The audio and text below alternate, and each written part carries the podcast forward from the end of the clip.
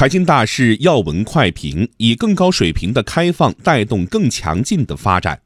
商务部研究院学术委员会副主任张建平认为，优化升级综合保税区，充分发挥综合保税区的桥头堡和支撑点作用，是当前进一步扩大开放、形成全面开放新格局的着力点，也是扩大内需、形成强大国内市场的支撑点。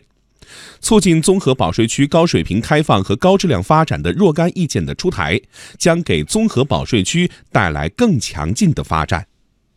那么，随着现在呢，中国在不断的扩大改革开放，利用好两种资源，也就是我们国际和国内的资源，同时呢，开发国际和国内的两个市场，呃，是我们的非常重要的任务。综合保税区呢，在这个方面，现在它的作用呢就非常的突出。你比如说，我们现在新的这个办法里面呢，就推出来，企业在综合保税区当中呢。获得一般纳税人的这样的一个资格，这样的话呢，就简化了这个手续，降低了成本。呃，还有呢，就是我们现在对于比如说手机和汽车的这些零部件呢，最后呢是销到这个国内的市场上，也取消了这个进口许可证这样的一个要求。那么实际上是有利于呢，就是我们的综合保税区当中的企业不仅仅是拓展国际市场，同时呢也会拓展国内的市场。呃，当然这个办法当中，我特别注意到呢，它。呃，强调了就是综合保税区要加强研发、物流和服务外包这方面的功能，